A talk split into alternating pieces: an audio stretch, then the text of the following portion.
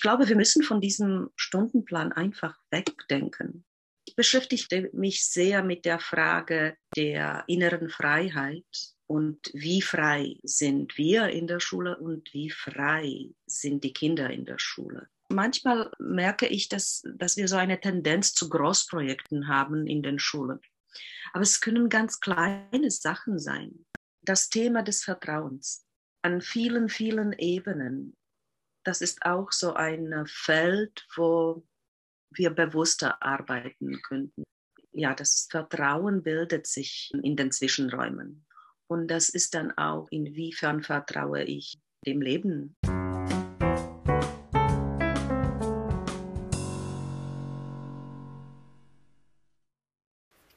Herzlich willkommen zum Waldorf Lern Podcast Gegenwart hören, Zukunft gestalten. Auch heute stellen wir uns die Frage, wie wir Unterricht und Schule so gestalten können, dass sie den Bedürfnissen der Kinder und Jugendlichen entgegenkommen. Was sind die dringenden Themen, um die es geht, wenn wir heute an Schule und Bildung denken? Und welche Impulse nehmen wir in der Gegenwart auf, um sie dann in die Zukunft hinein weiterzuentwickeln? In dem heutigen Gespräch mit einer Kollegin aus Prag soll es um Räume gehen, in denen Schülerinnen sich selbst sowie anderen begegnen können, in denen sie lernen, Entscheidungen zu treffen und sich mit deren Folgen auseinanderzusetzen. Es geht um die innere Freiheit von Lehrerinnen und Schülerinnen und was wir daraus machen und um die Frage, was eigentlich Respekt ist und wie er entsteht. Auch in diesem Gespräch wird die besondere Bedeutung von Beziehungen hervorgehoben zwischen Lehrkräften und Schülerinnen ebenso wie mit den Eltern und zwischen Kolleginnen.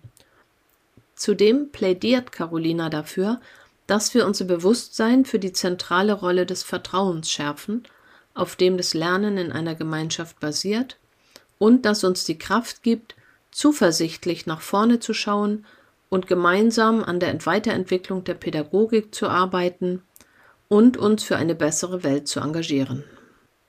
Ich freue mich auf das vor uns liegende Gespräch. Liebe Carolina Stubkowa, herzlich willkommen zu unserem Waldorf Lern Podcast. Ich freue mich sehr, dass wir heute dieses Gespräch führen können und du uns etwas über deinen Schulalltag und deine Gedanken erzählen willst.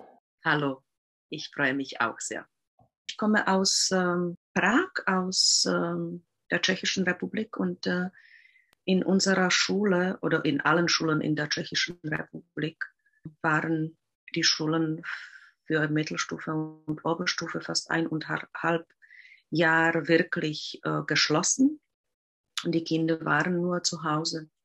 Und wir mussten damit vielseitig klarkommen. Und wenn die Kinder dann wieder in die Schule kamen, so im Mai und Juni, dann war erstmal die Frage, was wir überhaupt äh, machen.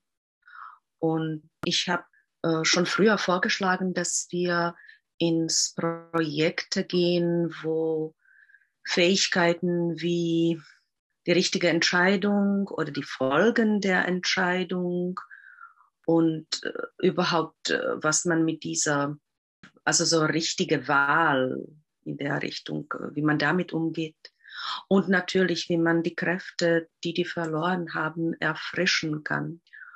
Ich hatte eine neunte Klasse als Klassenlehrerin betreut, wobei die neunte Klasse gehört zur Mittelstufe hier in Tschechei. Und ich habe dann zwei Projekte mit den Kindern zusammengestellt und auch durchgeführt. Eine war eine künstlerische Woche und eine war eine handwerkliche Woche. Und beide diese Wochen hatten dann noch eine Weiterentwicklung und ich sehe da eine sehr große Möglichkeit, wo wir als Waldorfschulen wirklich unser Können und die Möglichkeiten, die wir haben, noch mehr und bewusster äh, erforschen, einsetzen. Und also das sind die zwei praktischen Sachen und Projekte, mit denen ich eine sehr, sehr gute Erfahrung gemacht habe. Und wenn du jetzt sagst, die Möglichkeiten, die wir als Waldorfschule haben, könntest du das noch ein bisschen ausführen, was du damit meinst? Ich meine, wir haben Künstler in der Schule, wir haben Eurythmisten in der Schule. Viele von den Lehrern sind äh, künstlerisch stetig und das heißt, wir bringen das einfach mehr intensiv noch äh, für die Schüler da. Ich habe dann auch zusammen mit den Schülern besprochen, was die eigentlich gerne machen würden. Und daraus ergab sich dann, dass in der künstlerischen Woche hatten wir einen, äh, einen Malerkurs. Eurythmie war frei. Diejenigen, die da eingetreten sind, haben auch bewusst entschieden, dass daraus äh, eine Art von Vorstellung rauskommt. Dann hatten wir eine hm, Theatergruppe und wieder war es frei. Also die, diese Entscheidung bedeutet dann, dass man ein Theaterstück, ein kleiner hm, Theaterstück aufführt. Und dann hatten wir noch äh, Poesie und das war einfach nur zum Spaß. Und eine Art von Clowning, Improvisation, was auch ohne jegliche Ansprüche an eine Vorstellung oder einen Auftritt äh, dastand. Und ich fand es sehr interessant, wie die sich entschieden haben. Und manchmal haben die sich für ein Theaterstück äh, entschieden und dann haben die nach zwei Stunden äh, oder nach einer Stunde gesagt, ich würde lieber nur Impro ohne Anspruch äh, nehmen. Und wiederum aus dieser Gruppe haben die gesagt, ja, ich habe gehört, ich möchte trotzdem dorthin. Und das haben wir auch denen äh, ermöglicht. Und dann hatten wir eine sehr, sehr schöne Aufführung, auch hier für die anderen Schulen gemacht. Und aus Eurythmie wurden dann doch noch äh, Eurythmie-Solos und ein gemeinsames Stück. Und auch die Schüler haben es sehr, sehr positiv reflektiert. Und die haben auch sehr geschätzt, dass die diese freie Wahl haben, was normalerweise im Unterricht nicht da ist. Und ich denke, dass wir in dieser Richtung mehr und mehr bewusster reingehen können. Ja, gibt es dazu Gespräche bei euch an der Schule oder hast du Gedanken dazu? Weil das, mhm. das kenne ich auch, diese Frage, wie viel machen wir als breites Angebot, als breite Bildung und wie lange machen wir das? Und wann genau. ermöglichen wir es den Schülerinnen und Schülern auszuwählen? Wir haben darüber mehrmals gesprochen. Natürlich sind wir da nicht einig. Oder äh, ja, es ist auch eine äh, Frage der inneren Flexibilität, inwiefern ich die alten Strukturen auf die Seite legen kann, wie einfach das für mich ist oder wie schwer das für mich ist aber irgendwie eine Offenheit, was Neues auszuprobieren, ist da. Und beide Projekte brauchen eine organisatorische Unterstützung. Das war ich dann. Ich habe das wirklich zusammengebracht. Ich denke, jemand muss sich wirklich äh, einsetzen, um das alles zusammenzubringen. Aber dann läuft es eigentlich äh, von sich selbst. Also wie stark dieser Impuls ist, davon hängt es dann, dann ab, denke ich mir. Und ich habe dann auch mit den Schülern dar darüber gesprochen, die würden das sehr gerne noch einmal wiederholen. Und wir haben uns auch sogar gesagt, dass wir das vielleicht zweimal pro Jahr versuchen, weil es einfach gesund ist. Kannst du noch mal sagen, wie lang dann so ein Projekt war? Also was für einen Umfang das hatte? Also es war eine Woche diese künstlerische Tätigkeiten und dann eine Woche von handwerklichen Tätigkeiten. Und wir haben dann Epochenunterricht gelassen oder, also wir haben Epochenunterricht, dann Pause und dann die erste Fachstunde.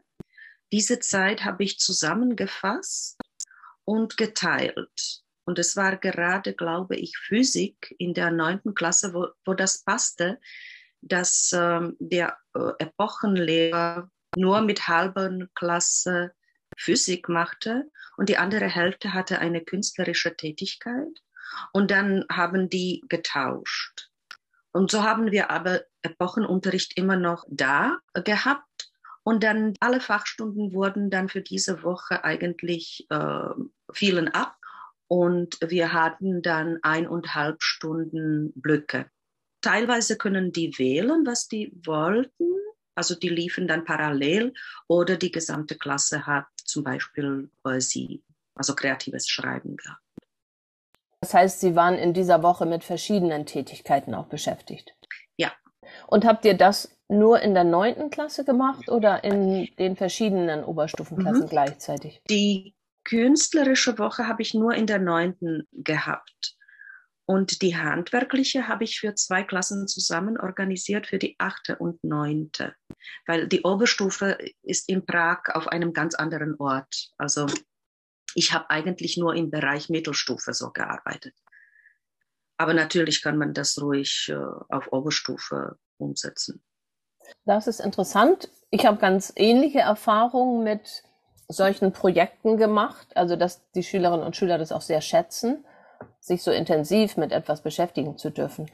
Also zweimal im Jahr eine Woche ist ja super. Hast du Ideen dazu, wie man das auch noch viel mehr überhaupt aufs ganze Jahr übertragen könnte?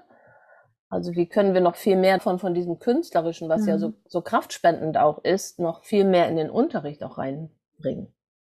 Es ist nur sehr schwierig, in dieser Situation darüber nachzudenken, weil zurzeit haben wir wieder ein kompletter Chaos. Und ich finde es auch sehr schwer, irgendetwas zu planen. Alles schwimmt eigentlich im Wasser. Aber trotzdem würde ich mich bemühen, mindestens das, was wir im letzten Jahr äh, hatten, zu wiederholen. Und ich würde gerne auch die Idee von zum Beispiel Sprachwochen wo die Sprache dann auch künstlerisch viel mehr erforscht werden könnte. Auch da würde ich dann gerne hin, weil ich glaube, wenn wir projektmäßig mehr nachdenken, dann sind wir auch flexibel. Das heißt nicht, dass wir jemanden die Stunden stehlen, aber dass die einfach dann wieder intensiv in einer Woche da sind für jemanden anderen zur Verfügung ich glaube, wir müssen von diesem Stundenplan einfach wegdenken. Das funktioniert nicht und es zeigt sich auch in diesen unregelmäßigen Zeiten als ein Hindernis. Ja, das sehe ich auch so. Also ich bin jetzt glücklicherweise an der Schule, wo wir fast alles in Epochen machen. Wir haben praktisch so zwei Hauptunterrichte hintereinander und äh, machen auch Sprachen und alles in Epochen. Aber ich habe auch gute Erfahrungen, wie du das gesagt hast, mit der Physik zu teilen, dass man zum Beispiel in Physik und Chemie auch einfach Versuche viel besser machen kann. Genau. Wenn man kleinere Gruppen hat. Ich habe auch ganz gute Erfahrungen damit, dass wir Englisch zum Beispiel parallel zu Druckgrafik gemacht haben, auch so in mhm. Blöcken, und sie dann in Druckgrafik Motive aus dem Englischunterricht aus einer Lektüre aufgegriffen ja. haben. Also dass man auch in dieses ja. fächerübergreifende Arbeiten. Genau. Habt ihr da schon mal was ausprobiert dazu? wenn ich einen sehr guten Klassenlehrer habe, der sehr, sehr offen ist, dann kommt das eigentlich ganz natürlich und selbst, selbstverständlich vor, dass ich dann zum Beispiel in ähm, Erdkunde reinkomme und über Deutschland äh, auf Tschechisch erzähle und dann haben wir das Thema im Deutschunterricht, aber sonst so ganz gezielt äh, noch nicht. Wo du das gerade sagst, habe ich auch sogar schon ausprobiert, dass ich in auch eine achte Klasse gegangen bin und dann über Amerika tatsächlich dann auch auf Englisch Unterricht gemacht habe. Mhm. Oder auch dann Kollege über Frankreich ja. dann auf Französisch tatsächlich mhm. im Hauptunterricht mal einen Blog äh, in der anderen Sprache gemacht hat, wenn es zum Inhalt passte. Ja. Das braucht ja immer diese Flexibilität der Beteiligten. Ja. ja. Jetzt hast du vorhin noch angesprochen den Aspekt des Wählens und des Entscheidungentreffens. Mhm. Außer dass ihr jetzt angeboten habt, ihr könnt euch auswählen, arbeitet ihr noch anders daran, diese Qualität des Entscheidens mit den Schülerinnen und Schülern zu üben? Ja, aber ich bin ähm, in einer slawischen Welt. Also wir sind da gar nicht so systematisch und strukturiert äh, wie zum Beispiel ihr in Deutschland. Ich denke, bei mir ist das sehr intuitiv und es ist eine gewisse Struktur da. Ich glaube einfach, dass was wir lernen müssen, auch wir Erwachsene in diesen Zeiten, ist, was ist eigentlich eine richtige Entscheidung? Und was sind die Motive für meine Wahl immer? Und ich denke, da, das kann man sehr gut auch mit den Schülern üben. Und es sind eigentlich Kleinigkeiten. Es fängt mit ganz kleinen Details.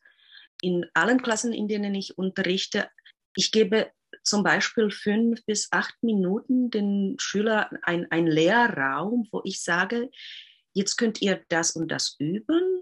Ihr habt diese Möglichkeiten, wie ihr das machen wollt, jeder für sich, zu zweit oder zu dritt, schriftlich oder mündlich, zum Beispiel unregelmäßige Verben, ja. Und ich habe gemerkt, die nützen wirklich diese Zeit. Die Schule ist da, um zu lernen. Also diese Zeit nutze ich aus. Das ist irgendwie auch diese praktische Denken, die die Kinder auch haben. Und auch Kinder, die das nie zu Hause machen würden, machen das aber in der Schule, weil die Schule ist dafür da, irgendwie. So diese Logik ist dahinter. Und ich glaube, wir können mehr in diese ganz praktische Sachen reingehen, wo die dann auch sehr schnell merken, ah, ich habe jetzt wirklich was gelernt. Und ich kann dann sagen, du hast dich jetzt sehr verbessert, weil die Interaktion ist sofort da. Und das haben wir mit äh, einer siebten Klasse jetzt auch, die Klassenlehrerin hat es auch aufgefangen und sie macht das auch im Epochenunterricht und es wirkt. Ist eigentlich banal, wenn man das äh, also beschreibt. Aber wenn man das bewusst einsetzt und dann auch eine Rückmeldung den Kindern gibt und die geben sich Feedback gegenseitig, ist das sehr, sehr wirksam. Also das ist eine Sache. Und dann bei dieser handwerklichen Woche, das war für mich eigentlich ein Aha-Erlebnis. Ich habe auch Externisten dazu äh, eingeladen, Steinhauen. Wir hatten Sandstein und diesen ganz weichen ich glaube, Speckstein. Einfach klein und weich. Wir hatten nicht so viele Sandsteine, also müssten die Schüler selbst wählen, nehme ich Sandstein, der groß ist, oder diesen Speckstein. Dann schlussendlich habe ich einfach gehört, äh, aus den Gesprächen zwischen den Schülern, ich würde nie mehr, diesen Speckstein äh, wählen. Ich sitze da mit einem Schmirgelpapier. Schmirgelpapier? Schmirgelpapier die ganze Woche und dieser Stein ist noch immer noch nicht fertig. Die haben gesehen, was die mit den Sandsteinen gemacht haben. Und das fand ich einfach toll, weil da, da muss man als Lehrer überhaupt nichts dazu sagen. Das kommt aus der Arbeit her. Und bei gerade diesen handwerklichen Prozessen ist es einfach da. Es war einfach, es ist kleiner, das wird weniger Arbeit. Aber was habe ich aus dieser Entscheidung schlussendlich? Und das mit den äh, Schülern wirklich bewusst äh, zu reflektieren. Was war mein Motiv und was habe ich da eigentlich gelernt? In welcher Form machst du das mit der Reflexion? Im Gespräch ich, oder schriftlich? Ich habe ähm, eine gute Erfahrung mit schriftlicher Reflexion und erst dann äh, ein Gespräch weil da entdecken die wirklich, was, was innerlich da passiert ist. Und äh, das Gespräch ist dann ohne diese großen Emotionen. Es ist äh, mehr Fundament da für ein Gespräch, ja. Ich wollte noch mal auf einen Aspekt zurückkommen, den du genannt hast. Du hast gesagt, die Schüler handeln aus dem Motiv heraus, die Schule ist ja nun mal zum Lernen da. Das finde ich echt spannend, dass du das sagst. Manchmal in der Oberstufe habe ich auch das Gefühl, die Schule ist eigentlich ein sozialer Ort. Das Lernen ist sozusagen ja. ein bisschen dabei, aber egal. Also dieses, die Schule ist ein Raum, die Stunde ist auch ein Raum, der irgendwie genutzt werden kann. Ich erlebe das oft, wenn Schüler gewohnt sind, dass sie bestimmte Fragen beantworten sollen, dann sind sie irgendwann fertig und dann nutzen sie den Rest der Stunde für irgendwas ganz anderes. Mhm. Während wenn ich, ich versuche dahin zu gehen, zu sagen, jetzt habt ihr 20 Minuten Zeit und jeder schafft so viel, wie er schaffen kann in 20 Minuten. Und ich definiere nicht das Endergebnis, sondern ich definiere die Zeit. Ja. Das ist ja ähnlich, wie du sagst, hier ja. ist ein Freiraum, hier macht ihr jetzt das, was jetzt für euch wichtig ist, in der Form, wie ihr das könnt. Ab welcher Klassenstufe fängst du an, diese Räume zu schaffen? ich glaube, ab der siebten Klasse sind die fähig, das wirklich zu begreifen. Und das, was ich jetzt erzählt habe, das war ein Beispiel aus der siebten Klasse, wo die eigentlich lernen zu lernen, ja. Und dann kann man das natürlich weiterentwickeln.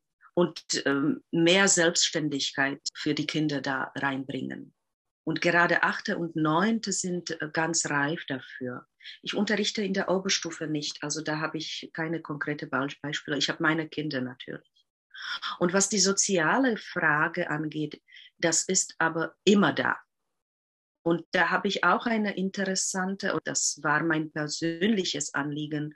Ich habe mir sehr, sehr viel Mühe gegeben, äh, in Beziehung mit den Kindern zu bleiben, wobei wir waren wirklich zu Hause, eineinhalb Jahre, und mit den Eltern. Und ich habe unheimlich viele Telefongespräche geführt. Äh, und dann habe ich auch online Elternabende regelmäßig einmal im Monat. Äh, diesen Rhythmus habe ich beibehalten.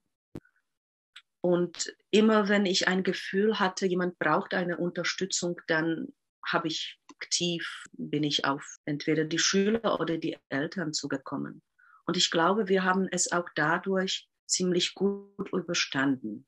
Aber es war wirklich ein, mein persönliches Anliegen, weil ich habe gedacht, ja, wie? Nur mit Meditation und Gebet komme ich da nicht wirklich durch. Ich glaube, die, die Pflege der Beziehungen stehen jetzt im Vordergrund. Mit diesem Anliegen arbeite ich auch in der Klasse, aber also ganz bewusst habe ich das noch nicht strukturiert. Wie gesagt, ich bin da eher so intuitiv. Ja, das ist natürlich auch in erster Linie eine Haltungsfrage. Ja. Bloß wenn wir jetzt auf Schule als Ganzes gucken, ist dann ja auch die Frage, wie arbeitet so ein Lehrerkollegium daran, dass diese Haltung nicht nur von einzelnen Kolleginnen abhängt, sondern dass sich das verbreitet. Seid ihr darüber im Austausch, also über diese Fragen von Lernräume, Freiräume schaffen oder Projekte oder Entscheidungsfindung? Viel weniger, als ich mir äh, gewünscht hätte. es gibt aber Kollegen, die sagen, ich habe dafür keine Zeit. Ich habe dafür keine Energie. Wobei ich immer betonen will, dass damit ersparst du dir aber auch viel, viel Energie in der Zukunft. Aber irgendwie ist es noch eher so ein Einzelthema mit wieder mit Kollegen, die eine gleiche innere Haltung haben, als ein breiter Phänomen in der Schule. Und das bleibt ja letztendlich auch so. Es bleibt eine Haltungsfrage. Also selbst wenn wir das schaffen, in der Schule Strukturen aufzubauen, die Struktur an sich garantiert ja nicht, dass sie gefüllt wird. Ja. Und Strukturen können auch sehr leer in der Gegend rumstehen, wenn die Menschen das nicht mit der inneren Haltung dann auch ausfüllen und anwenden. Und da, ja. da kommt natürlich diese Frage, wie kommen wir wirklich in so eine qualitative Arbeit miteinander, kollegial, dass wir die auch als Kraftquelle sehen und als Bereicherung und nicht als Zeitverschwendung. Und wir können uns auch gegenseitig unterstützen unterstützen. Jetzt habe ich einen Kollegen in der achten Klasse, der krank geworden ist. Und dann haben wir uns drei Kolleginnen aus dem Klassenkollegium zusammengesetzt und wir haben gesagt, wir telefonieren mit jetzt allen Eltern und wir haben das uns geteilt. Und dann ist auch eine positive Rückmeldung von den Eltern da. Also man, man baut da wirklich positive Atmosphäre in der Klassengemeinschaft ich glaube, nur so kann man es aufbauen, dass die Leute das einfach selbst äh, an der Erfahrung spüren. Ja, das glaube ich auch. Das ist auch so ein bisschen wie Samen legen, dass wenn man merkt oder man auch angucken kann, das funktioniert an bestimmten Stellen, dass es sich irgendwie verbreitet. Hast du das Gefühl, dass sich deine Haltung durch diese eineinhalb Jahre Lockdown-Erfahrung da intensiviert hat in bestimmte Richtungen, wie jetzt mit der Beziehungsarbeit ja. zum Beispiel? Ja, sehr. Ich sehe das eigentlich als ein Geschenk derzeit.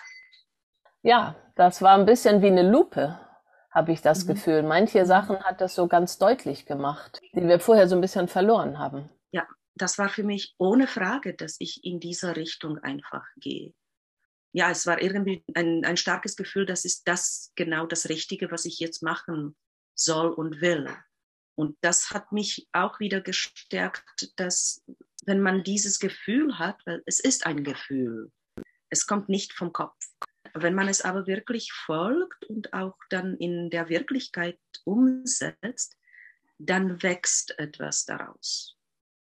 Und dann habe ich auch gemerkt in diesen zwei Projekten, dann waren die Menschen da mit mir. Ich musste niemanden überzeugen. Plötzlich war es einfach, es war das Richtige der, zu der richtigen Zeit und es passte. Das habe ich auch oft erlebt, auch bei so Projektwochen oder also wenn man was Neues entdeckt, selbst wenn es dann mehr Stunden sind. Aus dieser Zusammenarbeit kollegial mit ja. den Schülerinnen und Schülern erwächst ganz viel Kraft und Freude.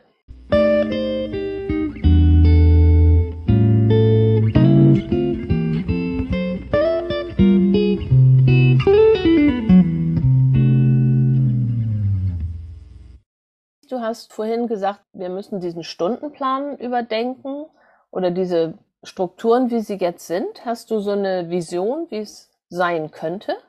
Ja, ob ich aber auch die Schule dazu irgendwie bewege, das ist die andere Sache. Da, ja, das ist jetzt für mich gerade so ein, ein Übergang, äh, wo ich denke, ich versuche immer noch neue Impulse zu greifen und ich würde sehr gerne von diesem sturen Stundenplan wegdenken. Inwiefern das auch jetzt durchsetzbar ist, das weiß ich immer noch nicht. Aber da möchte ich wirklich noch mehr Impulse und auch meine Kraft irgendwie einsetzen. Und ich glaube, ich möchte auch viel mehr das Schulleben mit den Kindern zusammengestalten auch die Umgebung innerhalb der Schule, die, die Räumlichkeiten und so weiter, weil da baut man die Beziehungen wieder ganz anders auf. Und das ist jetzt auch die Frage, inwiefern ich da alleine stehe oder es kommen auch Menschen mit mir. Ja. Jetzt mal ganz unabhängig davon, wie realistisch das ist, ob du das jetzt in den nächsten zwei Jahren umsetzen kannst. Aber hast du eine Vision, wie es sein könnte? Also ohne an Machbarkeit zu denken direkt. Mhm. Was wäre sozusagen eine Form? Ich habe mal Schülerin in der zehnten Klasse gefragt, zeichnet doch mal auf, wie eure Schule der Zukunft aussehen würde. Und da waren irre Ideen dabei, die lassen sich so nicht direkt umsetzen. Aber sie enthalten ja alle irgendwelche Keime für das, was man dann umsetzen könnte vielleicht. Also was wäre diese Vision bei dir? Ich beschäftige mich sehr mit der Frage der inneren Freiheit und wie frei sind wir in der Schule und wie frei sind die Kinder in der Schule. Und in diesem Sinne würde ich mir wünschen, dass wir einfach mehr Freiheit haben, alle. Aber wie genau, das weiß ich noch nicht. Jetzt hast du schon ein paar Qualitäten dieser Freiheit oder dieses Raumes beschrieben. Zum Beispiel die Beziehungsarbeit war eine Sache, also die, die Bedeutung der Beziehung. Mhm. Einen anderen Punkt, den du beschrieben hast, ist dies zusammen den Raum, in dem wir sind, den gestalten mit den Kindern. Dabei meinst du vermutlich sowohl den physischen Raum als auch das, wie wir miteinander umgehen. Fallen dir noch mehr Qualitäten ein, unabhängig jetzt mal davon, wie die in so einen Stundenplan zu packen sind? Ich habe noch ein Thema, das mich sehr beschäftigt und das hängt mit der Autorität zusammen. Das Thema des Respektes was ist eigentlich respektvoll zu sein, zu handeln, zu sprechen. Und ich spüre, in unserer Schule ist es ein Thema, wo man sehr empfindlich ist, wenn etwas respektlos wird. Aber wir nehmen Sachen, die respektvoll sind, als selbstverständlich. Und ich glaube, diese Unterschiede bewusst zu merken, das kennen die Kinder überhaupt nicht. Die sind da eigentlich was Respekt angeht, ziemlich unerfahren oder die haben gar keine Vorstellung, was Respekt ist. Und noch in dieser Richtung tiefer reingehen, das wäre für mich auch zum Beispiel wichtig für die Zukunft.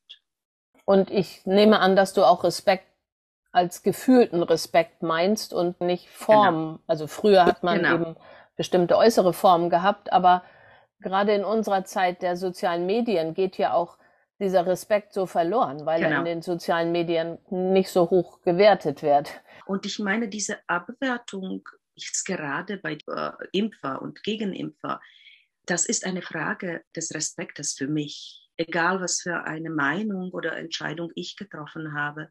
Und da fallen auch wir Erwachsene sehr schnell ins respektloses äh, Handeln oder Beurteilen oder was auch immer.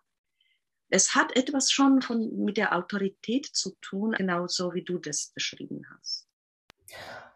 Ich habe manchmal auch das Gefühl, diese Frage Respekt für das, was Kinder und Jugendliche auch leisten können. Mhm. Also, dass wir sie manchmal mit dem, was wir von ihnen wollen, auch überfordern. Und das ja. ist in gewisser Weise auch respektlos. Ja, auch bei uns an der Schule erleben wir, dass die Kinder, nachdem sie erst nach dem Lockdown sehr freudig in die Schule gekommen sind, aber jetzt zeigen sich doch auch irgendwie Wirkungen und mit vielen kommen sie einfach nicht klar. Und da wollen wir, dass sie funktionieren. Und das wäre auch ein Teil unseres Respektes, jetzt wirklich unsere Formen so zu hinterfragen, ja. ob das wirklich ein Raum ist, der für diese Kinder das bietet, was sie brauchen. Ja, und da spielt auch diese zeitliche Zusammenstellung äh, des Stundenplans eine große Rolle. Ich meine, wir sind da jetzt total daneben. Die sind nicht mehr fähig, sich zu konzentrieren für länger als 20 Minuten.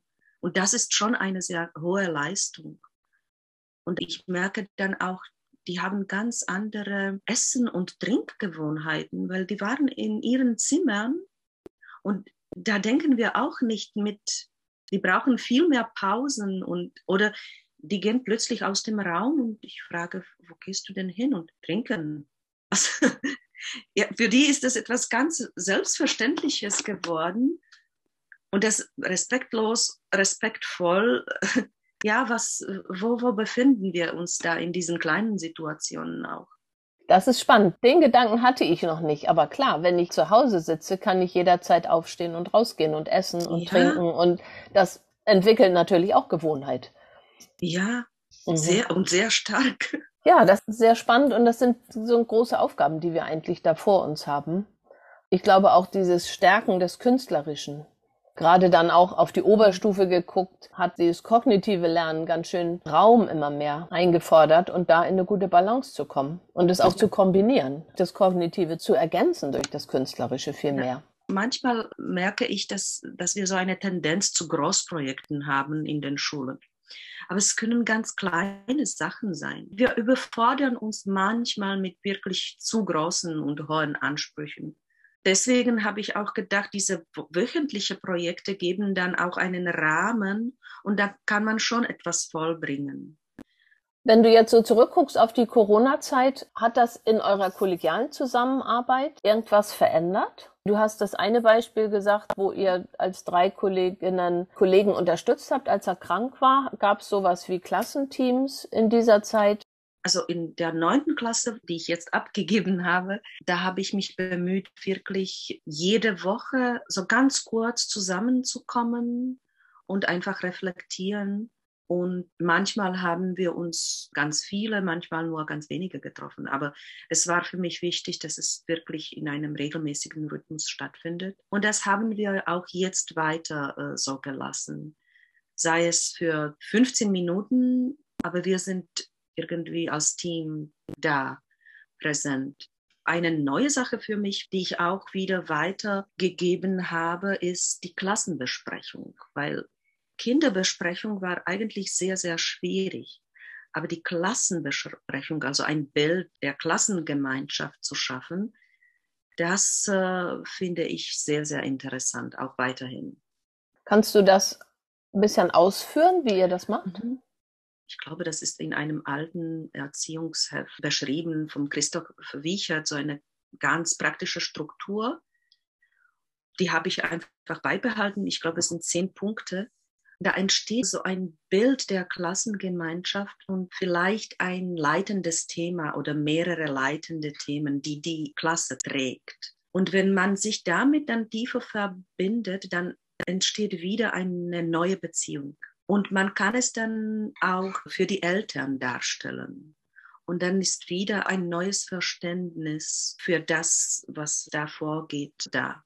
Und ich meine, jetzt gerade, wo alle ganz unterschiedlich, einige sind zu Hause, einige sind krank, einige sind gesund, dass diese Klassengemeinschaft dann dadurch auch irgendwie mehr bewusst zusammengehalten wird.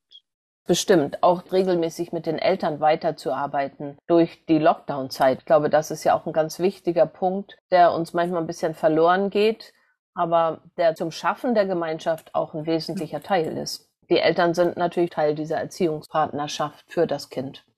Das waren ja viele interessante Punkte. Mhm. Fällt dir noch irgendwas ein, was ich nicht gefragt habe, aber was dir noch so am Herzen liegt? Ich bin ein bisschen langsam, wenn ich so eine Frage bekomme, weißt du?